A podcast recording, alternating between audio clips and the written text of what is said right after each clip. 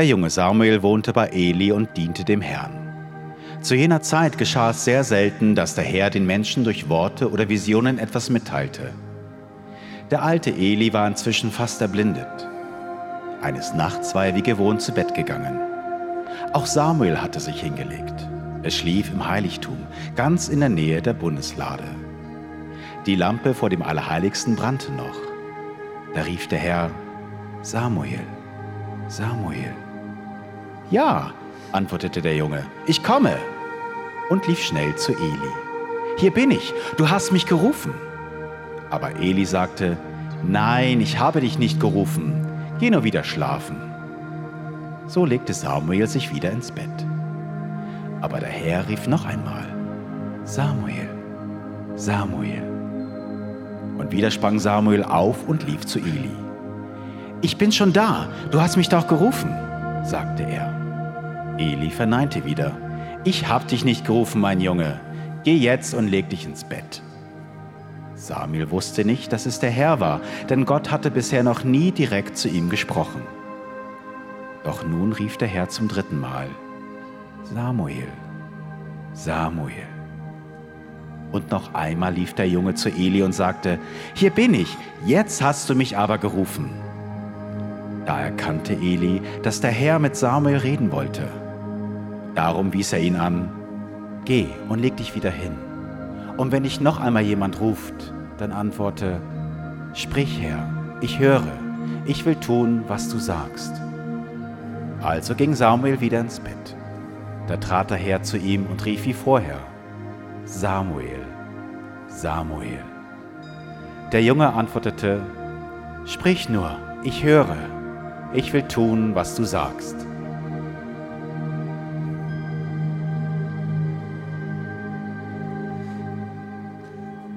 Ich habe häufig Leute, die mich fragen, wie geht es dir? Aber weißt du, nicht so, dass «Wie geht es dir?», wo man so beiläufig so sagt, «Wie geht es dir?», sondern kennst du die Leute, die dir so ganz nahe kommen und dann den Kopf leicht neigen und dann mit sorgenerfülltem Gesicht dir fragen, «Wie geht es dir?». Und du, wenn du dann noch den Mut hast zu sagen, «Gut», der kommt wie aus der Pistole geschossen. Wirklich? Ganz erstaunt. Ist ja gar nicht möglich, dass es dir gut gehen kann. Wie schaffst es du, den Druck, äh, dem standzuhalten, der da irgendwie passiert? Erst gerade vor einer Woche hat jemand meine, meine Frau gefragt, äh, wie es mir ging, ob es nicht langsam nachher wäre, dass ich so den klassischen Burnout nach zehn Jahren äh, vollzeitlichen Dienst auch mal würde erleben, oder? Relativ ermutigende Nachfrage, oder? Ich habe gedacht, ich bringe euch heute mein Geheimnis. Mein Geheimnis, weil wir sind ja Familie, oder? Familie darf man ja Geheimnis erzählen. Das Geheimnis, warum dass ich nach zehn Jahren hier im ICF in Verantwortung, in Höchst- und tiefen Zeiten immer noch brenne und nicht verbrenne. Dass ich immer noch fresh bin. Gut, das musst du vielleicht selber beurteilen. Inwiefern die Schminke hilft. Ja, meine Frau, meine Frau glaubt an mich. Ja, über das rede ich dann ein anderes Mal, das wäre auch noch ein Teil. Aber mein Geheimnis ist der Sessel. IKEA-Sessel Modell Strandmond, Ausführung grau. Preis 199, musst es aber noch selber zusammenschrauben. Wobei, ich habe meinen Sessel im Ricardo gekauft, ist noch ein bisschen günstiger. Los, es vergeht kein Tag, kein Tag gehe ich in den Alltag hinein, ohne dass ich ein paar Minuten in dem Sessel verbracht habe und auf seine Stimme höre. Verstehst du, ich kann mir es nicht leisten, in den Alltag hineinzugehen, mit all dem, was der Alltag bringt wenn ich nicht zur Ruhe komme und auf seine Stimme höre. Und verstehst du, wenn ich in den Sessel sitze, am Morgen früh, dann geht es mir nicht so sehr um Instruktion. Ich bin nicht da mit meiner To-Do-Liste oder mit meinem Kalender, wo ich all meine Meetings Gott anlegen und ihn fragen, was muss ich da, was muss ich dort, was willst du da, was willst du dort. Wenn ich am Morgen in den Sessel gehe, dann geht es zuerst mal um Position und nicht um Instruktion. Weil ich glaube, Position kommt immer vor Instruktion. Was will ich mit dem sagen? Ich kann mir es nicht erlauben, in den Alltag hineinzugehen, ohne dass ich weiß, was mein Stand ist in Jesus. Bevor dass ich einen kleinen Finger gerührt habe, verstehst du? Das Einzige, was ich gemacht habe, ist meine Kaffeemaschine angelassen, damit ich den Kaffee rauslassen kann, weil Bibel und Kaffee gehören zusammen. Es gibt im Englischen sogar ein Buch, das nach dem benannt wird. Hebrews. Hebräer. Ja, ich muss euch ja immer auch ein bisschen theologische Nuggets mitgeben, oder? Aber ich glaube, denn wenn meine Stellung in Jesus geklärt ist, dann kann der Alltag kommen. Verstehst du? Wenn ich am Morgen höre, dass ich ein geliebtes Kind bin, dass ich gerecht bin, dass mir vergeben worden ist, dass der gleiche Geist, wo Jesus von den Toten auferweckt hat, in mir lebt, dass ich weiß, dass wenn Gott für mich ist, niemand gegen mich kann sein, dann bring mir den Alltag. Den kannst du mir nicht bringen, den Alltag, weil dann bin ich positioniert, damit ich den Alltag in Angriff nehmen kann. Und darum ist es so wichtig, dass wir in unserem Leben die Zeiten haben, wo wir auf Gott hören. Und nicht primär, weil wir wissen wollen, was wir als nächstes tun müssen. Natürlich will Gott uns seinen Willen offenbaren. Und er macht es auch immer wieder, wenn wir auf ihn hören. Aber was er zuallererst jeden Tag dir möchte sagen, ist, dass er dich liebt. Und das ist der Grund, warum das er rettet. Weißt du, dass unser Gott rettet. Da gibt es keinen Zweifel. Gott hat geredet und die Welt ist entstanden. Allein im Alten Testament steht über 2000 Mal und Gott sprach. Im Neuen Testament ist Jesus, das Wort, Fleisch geworden und ist unter uns gelaufen. Warum? Weil er sich nach einer Beziehung sehnt, nach uns. Kommunikation ist da zum Beziehung leben, nicht nur zum den Leuten sagen, was sie zu tun haben. Stell dir vor, ich würde meiner Frau immer nur sagen, was sie zu tun hat.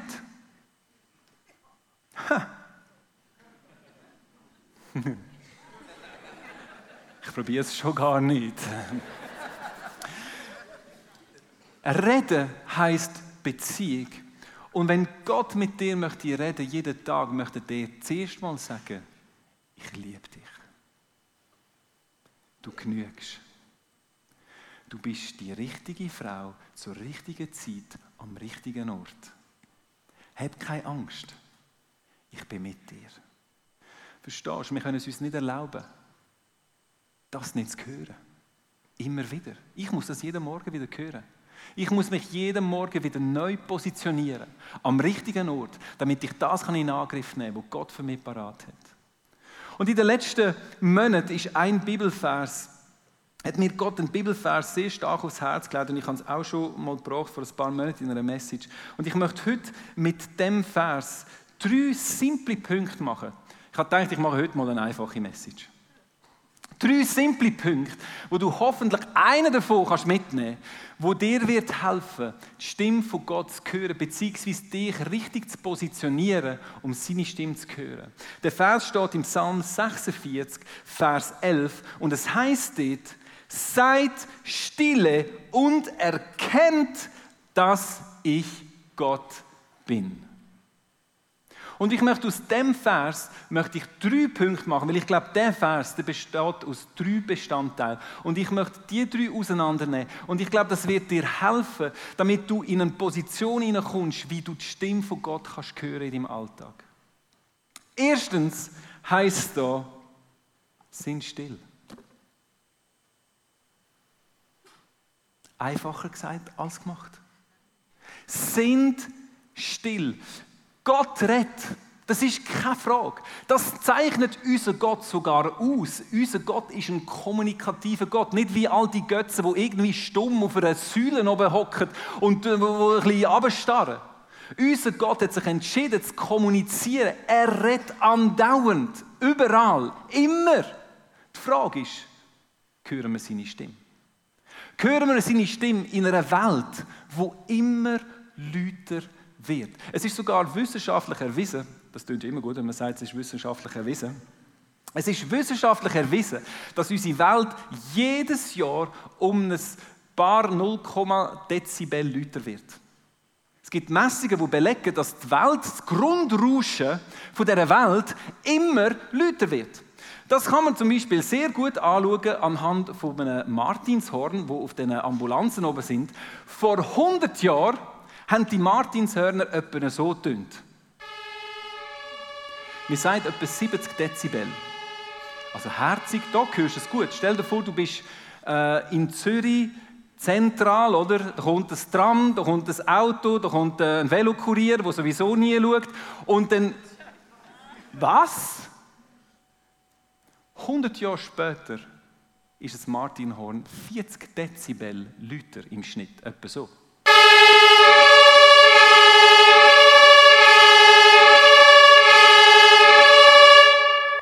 Verstehst du? Das braucht es in unserer heutigen Zeit. Weil wenn es nicht so laut ist, dann hören wir es nicht. Und dann gehst du nicht auf die Seite, wenn die Ambulanz kommt. Das ist jedes Jahr, wird das irgendwie das Grundrauschen von dieser Welt. Alles, was läuft, links und rechts und oben und unten, wird lauter. Aber nicht nur das. Ich glaube, dass auch unsere Welt in der Art und Weise, wie wir unterbrochen werden, wie wir immer wieder Impulse bekommen, auch massiv zugenommen hat in den letzten Jahren. Wir reden davon, dass ein Milliarde Menschen WhatsApp nutzen, weltweit. Und 55 Milliarden WhatsApp-Nachrichten täglich verschicken. 4,5 Milliarden Fotos werden über WhatsApp täglich verschickt. Ein paar kommen auch bei dir an. Verstehst du? Du brauchst keinen Massagestuhl mehr. Du nimmst dein iPhone, hängst es an den Rücken, machst all deine Chat auf Vibration, hockst auf die Stuhl und dann hast du die beste Rückenmassage. Stell dir vor, ich bin in einem Familienchat, ich bin im Leitungsteam-Chat, ich bin im Fußballchat, ich bin im Schulchat, in all diesen Chat, das rasselt die ganze Zeit. Meine Frau ist noch viel schlimmer, die hat noch Chats, wo das Zeug verschenken im Sekundentakt. Aber wenn du nicht drauf schaust, verpasst du vielleicht das Schnäppchen.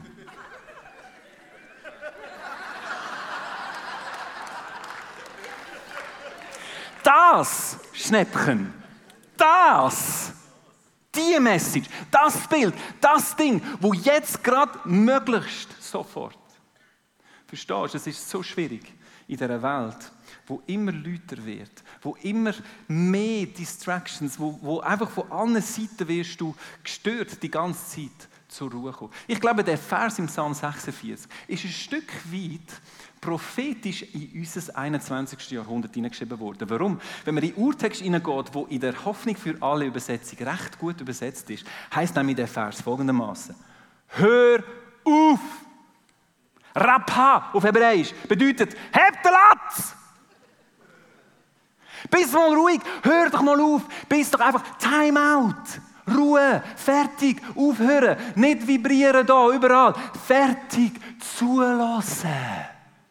Hör auf. Schau, es ist nicht erstaunlich, dass in dieser Passage, die wir gehört haben am Anfang von dieser Message aus 1. Samuel, das ist 1. Samuel 3. Das ist das erste Mal, wo der Samuel, der junge Samuel, man denkt, er war dann zwölf, von Gott gehört, dass Gott ausgerechnet dann redet, wenn es rund um ihn herum am stillsten war. Verstehst du? In der Nacht werden Geräusche plötzlich ganz laut, wo du sonst gar nicht wahrnimmst, im Grundrauschen vom Alltag. Wir lesen dort 1. Samuel 3. 2 bis 3. Der alte Eli war inzwischen fast erblindet. Eines Nachts war er wie gewohnt zu Bett gegangen. Auch Samuel hatte sich hingelegt. Er schlief im Heiligtum, ganz in der Nähe der Bundeslade. Die Lampe vor dem Allerheiligste brannte noch. Weißt in der Bibel steht nicht per Zufall drin. Der Satz, die Lampe im Allerheiligsten brannte noch, bedeutet, dass Gott so im Morgengrauen sehr wahrscheinlich geredet hat zu Samuel. Warum weiß ich das? Ich habe ein Bild von der Stiftshütte, das ist ja dazu mal noch die Stiftshütte und nicht der Tempel, das ist ja noch nicht die Zeit vom Salomo. Also die Stiftshütte, du siehst, hat das Heiligtum gehabt und das Allerheiligste hinter dem Vorhang. Und im Heiligtum hat es den siebenarmigen Leuchter gegeben, eben der Leuchter. Und das ist die einzige Lichtquelle in dem Zelt. Dort innen war es dunkel wie in einer Kuh. Also, eine verzierte Kuh. Ich kann sagen, heilige Kuh. Aber es war dunkel. Die einzige Lichtquelle in dieser Stiftshütte war der Leuchter. Der Leuchter hat immer gebrannt. 24 Stunden. Warum heisst denn da, der Leuchter hat immer noch gebrannt? Der hat ja immer gebrannt. Der Ding ist, der Ding ist, ja.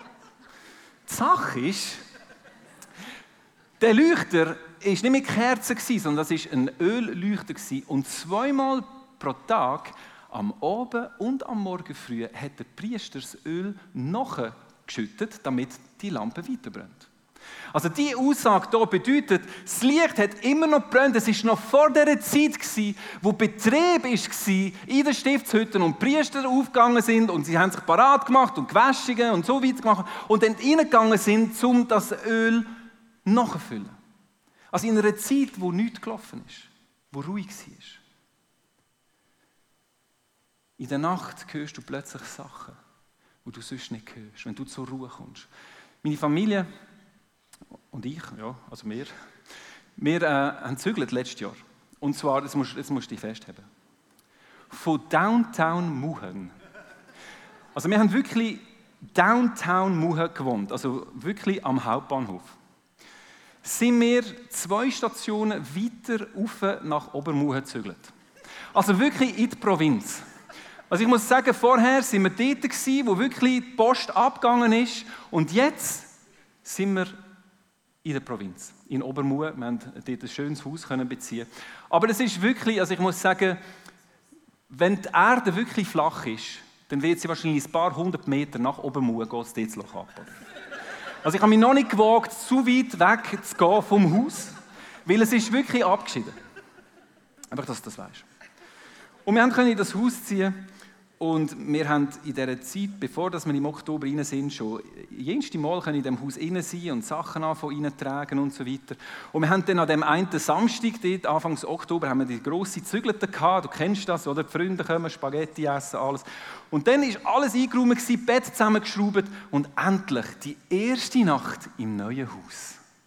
Und ich liege in dem Bett und höre Folgendes.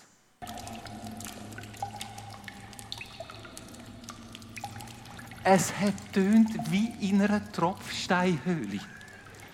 Ich habe kein Auge zugemacht in dieser Nacht. Ich bin alle 10 Minuten aufs WC. Die Heizung ist irgendwie schlecht. Die Radiatoren, wie auch immer, es ist ein altes Haus, über 100 Jahre.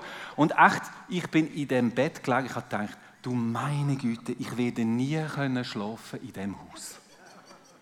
Wir werden die ganze Heizung müssen austauschen. Wir, ich muss ein Zelt aufstellen im Garten. Das geht überhaupt nicht. Ich habe mich so aufgeregt. Ich habe kein Auge zugetan.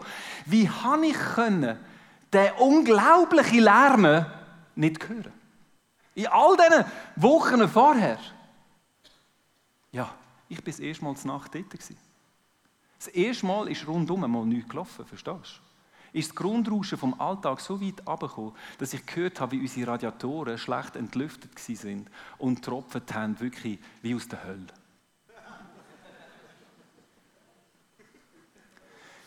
Wir haben es dann äh, können ändern.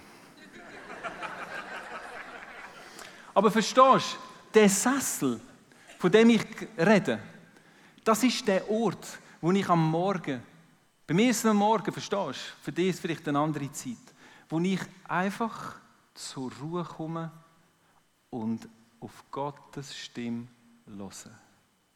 Wo einfach kein Lärm, keine Kinder, nichts, wo mich irgendwo davon abhaltet, dass meine Seele kann zur Ruhe kommen damit ich seine Stimme hören kann. Und ich glaube, das ist eine Herausforderung und ich möchte dir das mitgeben, dass du die Zeit, die Orte findest, wo du zur Ruhe kannst kommen, wo du still kannst werden, wo nichts anderes da ist als du und Jesus. Und du hörst auf seine Stimme. Nicht primär, weil du willst wissen, Punkt A, B, C, D, E und du hast schon eine riesen Traktandenliste, was du jetzt alles willst, abholen Nein, zur Ruhe kommen heisst, dass deine Seele einfach mal kann sein und du hörst auf seine Stimme. Sind still ist der erste Punkt. Zweitens, in dem Vers heißt, sind still und erkennt. Es geht ums Erkennen. Es geht also darum, wenn ich auf den Sessel hocke, jetzt in meinem Fall, dass ich aktiv seine Nähe suche. Verstehst du? Gott ist überall, das ist keine Frage. Er ist, er ist allgegenwärtig. Er ist, er ist überall gegenwärtig mit seinem Geist. Aber ich glaube, dass es ein aktives Suchen von unserer Seite braucht und auch eine Erwartungshaltung, wenn ich in seine Gegenwart komme, dass ich, von seiner, dass ich ihn höre. Dass ich seine Stimme höre. Wir lesen es hier in dem Vers von Samuel, auch hier wieder ganz eine interessante Stelle. Der alte Eli war inzwischen fast erblindet. Er ist also alt gewesen. Er ist der erste hohe Priester vom Volk Gottes. Er ist also der oberste Priester gewesen. und der Priester ihm seine Aufgabe ist auf die Stimme von Gott zu hören. Damit er nachher den Willen von Gott hat können, den Menschen weitersagen. Das ist im Alten Testament noch so gewesen. Also der Eli ist alt gewesen, aber nicht nur alt. Es scheint, dass er auch nicht mehr so fresh war. Er ist nicht mehr so hungrig gewesen nach dem Wort Gottes. Es heißt da, eines Nachts war er wie gewohnt zu Bett gegangen. Und es spricht nichts dagegen, einmal ins Bett zu gehen, oder? Also wir müssen alle schlafen, eine gewisse Anzahl Stunden. Das ist nicht der Punkt. Aber der Punkt kommt jetzt nachher. Auch Samuel hatte sich hingelegt. Aber jetzt muss du hören, wo. Er schlief im Heiligtum ganz in der Nähe der Bundeslade. Ich möchte dir noch einmal das Bild zeigen von der, von der Stiftshütte. Und du siehst hier das Heiligtum, trennt durch den Vorhang und hinter dem Vorhang ist das Allerheiligste mit der Bundeslade und dort ist die Gegenwart Gottes gewesen. Und ins Allerheiligste hat nur der hohe Priester, also der Eli, er hat nur einiges pro Jahr dort rein dürfen gehen. Der Samuel, der hat schon gar nicht dürfen dort reingehen, der wäre gerade tot umgefallen. Lies das Alte Testament, relativ crazy, oder? Aber der Samuel, du siehst da, der zwölfjährige Bub, er geht schlafen und zwar so dicht wie möglich an der Gegenwart von Gott. Also er hätte nicht weiter näher an dieser Bundeslade können schlafen. Dann hat er sich strafbar gemacht. Also er hat irgendwo dort beim Vorhang hat er geschlafen, weil er gewusst hat, hinter dem Vorhang wohnt Gott. Er ist dort in seiner Gegenwart. Das ist das Allerheiligste. Dort ist die Gegenwart von Gott. Und es scheint so, dass Samuel, obwohl er noch nie hat gehört von Gott, wie hätte er auch sollen? Er war in einer Zeit, wo Gott nicht direkt zu zwölfjährigen Buben geredet hat. Und gleichwohl hat er eine Vorahnung gehabt, dass vielleicht, wenn er nur genug näher an die Gegenwart von Gott ankommt, dass er vielleicht gleich etwas würde hören. Schau, die Bibel sagt in Jakobus 4,8: Sucht die Nähe Gottes, dann wird er euch nahe sein. Wenn denn? Verstehst du? Gott ist überall. Keine Frage. Und er ist auch an den Orten, wo du ihn am wenigsten erwartest. Aber das ist kein Widerspruch zu dem, dass es auch die Zeiten braucht, wo wir aktiv in seine Nähe gehen und mit einer Erwartung in seine Gegenwart treten, dass wir ihn hören. Verstehst du? Wenn ich am Morgen in den Sessel hocke, dann nehme ich meine Bibel mit. Und ich hocke auf den Sessel, auch wenn es nur fünf Minuten ist. Verstehst du? Ich habe nicht jeden Morgen, nein, ich habe eigentlich nie eine Stunde Zeit, außer in der Ferien. Aber wir sind alle beschäftigt. Wir haben alle einen Zug, der irgendwie eines noch fährt. Das ist mir völlig klar. Wir müssen auch irgendwie fünf Stunden schlafen. Vielleicht ein bisschen mehr. Aber ich hocke dann auf den Sessel mit meiner Bibel und ich habe eine Erwartung, dass Gott zu mir redet. Ich suche es, dass er redet. Und die Bibel lügt nicht. Wenn wir uns ihm nähern, dann wird er näher sein. Und ich möchte kurz etwas sagen zu dem, weil ich jetzt die Bibel gerade in der Hand habe. Verstehst du, Gott redet auf ganz unterschiedliche Arten zu dir und zu mir. Durch Menschen, durch Blitzgedanken, durch was auch immer. Aber jetzt werde ich gleich noch etwas sagen heute am Morgen. Der sicherste Ort, sein Wort immer wieder zu hören, ist in seinem Buch. Schau, es ist ganz einfach und doch so schwierig manchmal. Verstehst du, wenn du da sitzt heute am Morgen und mir sagst, du hast schon seit Jahren nicht mehr von Gott gehört, dann würde ich mir erlauben, dir zu fragen, wann hast du das letzte Mal deine Bibel gelesen? Mit der Erwartung, dass Gott durch sein Wort in dein Leben redet. Verstehst du? Das ist das Wort Gottes niedergeschrieben für uns. Der Heilige Geist hat jeden einzelnen Vers inspiriert. Jetzt sag mir nicht, dass wenn du mit dem Geist Gottes, wo in dir wohnt, zur Ruhe kommst und ihn suchst, dass er nicht wird reden durch sein Wort. Das, das macht für mich keinen Sinn. Und ich möchte dich ermutigen, dass, dass du ein Mann und eine Frau wirst vom Wort. Verstehst du, Gott hat uns so einen Reichtum gegeben in seinem Wort. Wenn wir nur erwarten, dass er durch sein Wort zu uns redet und uns einen Ort finden, wo wir nicht gleichzeitig noch 100 Push-Nachrichten bekommen, von was auch immer der Trump alles gemacht hat in der Nacht, weil er hat ja Zeitverschiebung und kann dafür schaffen, wenn wir schlafen. Aber das Problem ist, wenn am Morgen das erste die, die fünf schlimmsten Sachen sind, die passiert sind während der Nacht, dann bist du mit deinen Gedanken schon irgendwo. Ich glaube, da müssen wir manchmal eine Disziplin aufbringen, dass wir in die Ruhe hineinkommen. In dem Moment, wo wir einfach du und Jesus und seine Stimme hören. Sind still und erkennen. Und das Letzte, wo ich glaube, äh, ein Schlüssel ist, damit wir seine Stimme hören, ist der letzte Teil von dem Vers. Erkenn, dass ich Gott bin. Wenn wir erkennen, dass er Gott ist, dann ist der Schluss aus dem heraus, dass wir es ja nicht sind, oder? Ich habe es gesagt, es ist eine einfache Message heute, gell? Auch wirklich einfach.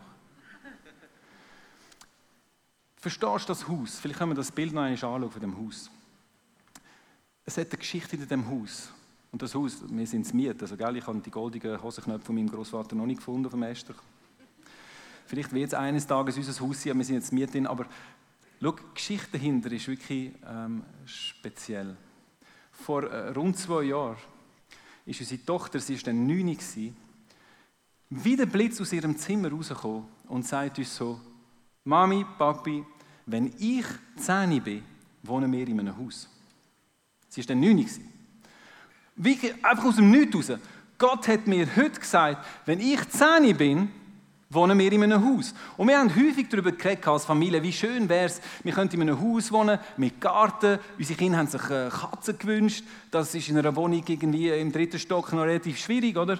Und wir haben natürlich immer davon geredet, wie schön wäre es, wir könnten mal in einem Haus wohnen. Und dann, äh, vor zwei Jahren, kommt meine Tochter raus und sagt, Gott hat mir gesagt, wenn ich zehn bin, haben wir ein Haus. Von dem Moment an haben wir wirklich jeden Abend, gell, unsere Kinder jeden Abend, bevor sie eingeschlafen sind, haben sie gebetet, Herr, und du siehst, wir hätten gerne ein Haus und nur du kannst es uns geben und mit Katzen und mit Garten und mit äh, alles andere. Wo unsere Tochter Jamie 10 geworden ist, ein paar Wochen später, haben wir das Haus bekommen. Und es vergeht kein Tag, wo ich einfach im Garten sitze und einfach Gott Danke sage. Verstehst du? das, hat, das haben wir nicht verdient. Das hat nichts mit uns zu tun. Aber es hat damit zu tun, dass unsere Tochter, die ein kindliches Herz hat, ein demütiges Herz, die Stimme von Gott besser hört als manchmal ich, wo der Professional Pastor of the Pastors, oder? Bildet sich noch etwas auf, äh, auf das ein, oder? Ich glaube, verstehst du, der Schlüssel zum Stimme von Gott hören, wenn ich in der Ruhe bin und ihn suche, ist ein weiches Herz, ein demütiges Herz. Wir lesen es in Matthäus 18,3, ich versichere euch, wenn ihr euch nicht ändert und so werdet wie die Kinder, kommt ihr ganz sicher nicht in Gottes himmlisches Reich. Wer aber so klein und demütig sein kann wie ein Kind, der ist der Größte in Gottes himmlischen Reich. Verstehst du? Der Samuel, der hat keine Ahnung gehabt, wie das funktioniert. Der Eli, das war der hohe Priester. Der war der, der Profi-Gotteshörer auf dem Papier.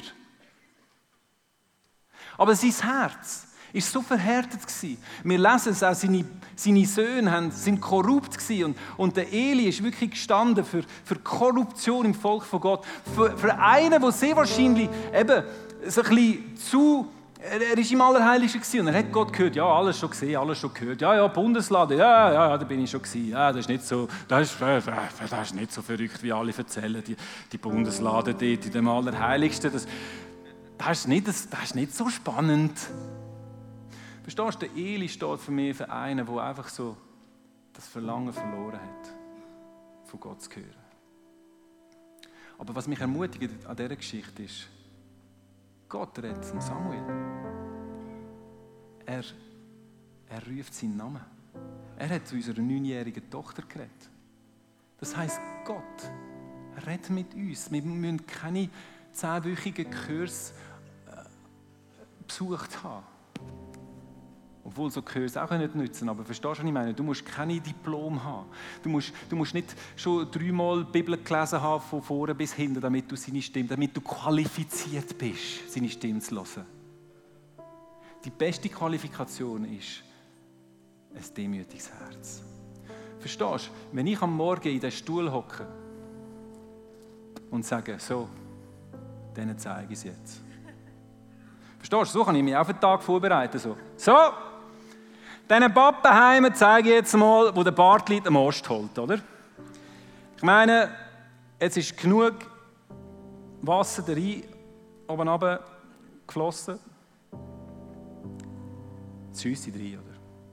Jetzt habe ich genug. Ein demütiges Herz ist das, was der David immer wieder macht in seinen Psalmen, wo er sagt, Gott, du siehst, ich finde. Du wirst sie in die Flucht schlagen. Du. Ich. Keine Chance. Ich. Aber du. Du machst es durch mich.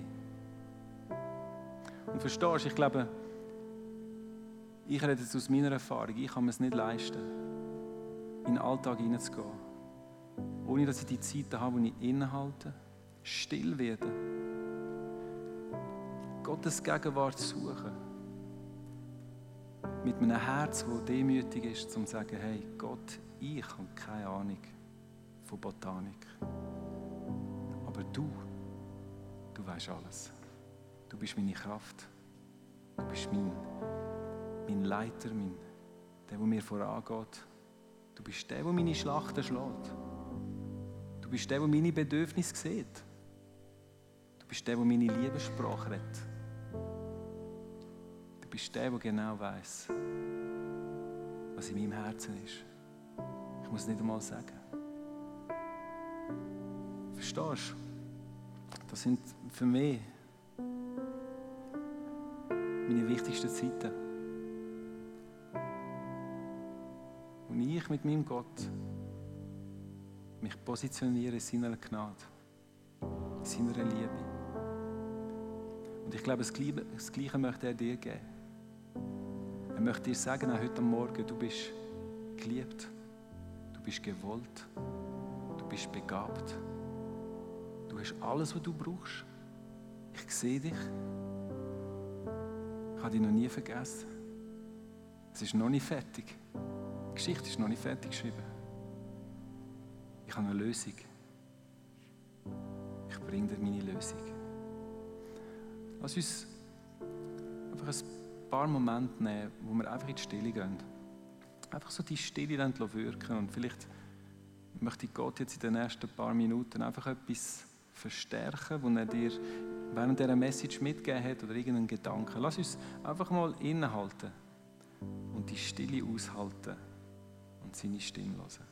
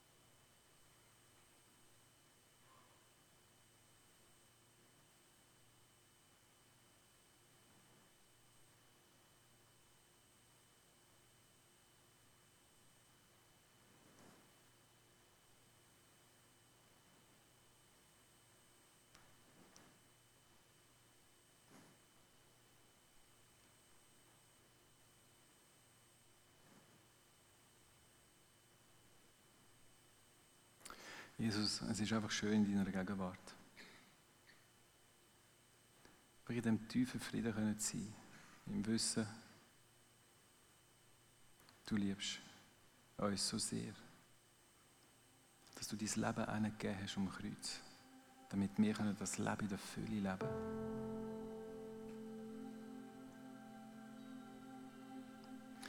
Ich hatte den Eindruck jetzt während dieser Zeit der Stille, dass, dass effektiv Gott möchte durch die Reihe durchgehen jetzt und so das tiefe Gefühl von Annahme und Liebe dir möchte ins Herz hineinschütten. Ich habe, ich habe es physisch gespürt, so die, die, die tiefe, der tiefe Frieden, den nur Gott kann geben kann. Und ich glaube, dass Gott dir das heute möchte geben. Vielleicht bist du so in einer Unruhe innen oder so in einer, einfach in einer Position, wo du nicht recht weißt, wo du hingehörst. Wo du nicht recht weißt, ob du genügst, ob dein Wert genug gut ist für die Welt.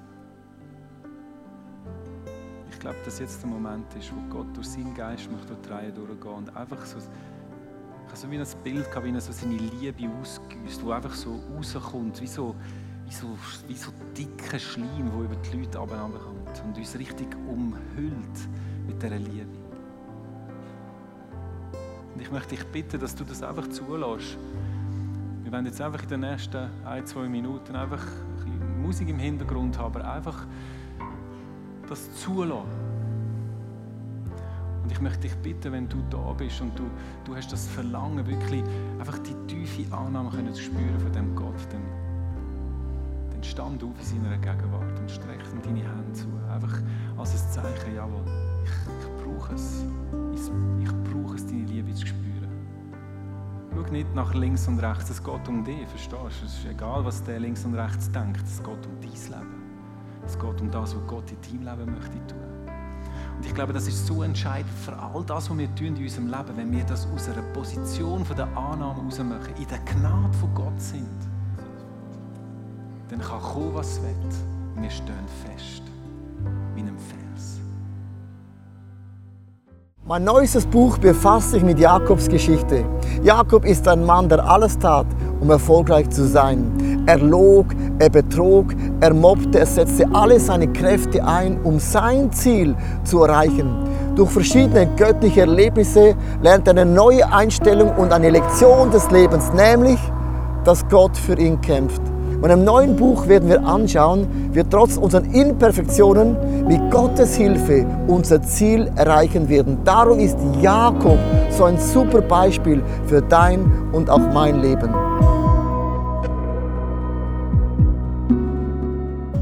Ende vom Tag nichts anderes Bestand hat. Wie würde das aussehen? Was wären die Konsequenzen von etwas so Radikalem? Wie würde es aussehen, Jesus tatsächlich zu folgen?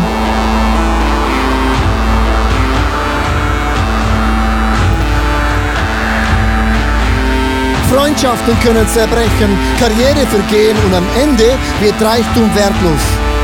Er weckt einen Durst für Wahrheit, Mitgefühl und Liebe, den nichts auf dieser Welt jemals löschen kann. Worauf können wir also wirklich unser Leben, unsere Hoffnung bauen? Es gibt nur die einzige Sache. Wenn alles gesagt und getan ist, er allein ist unser Fels, unsere Mitte und unser Fundament.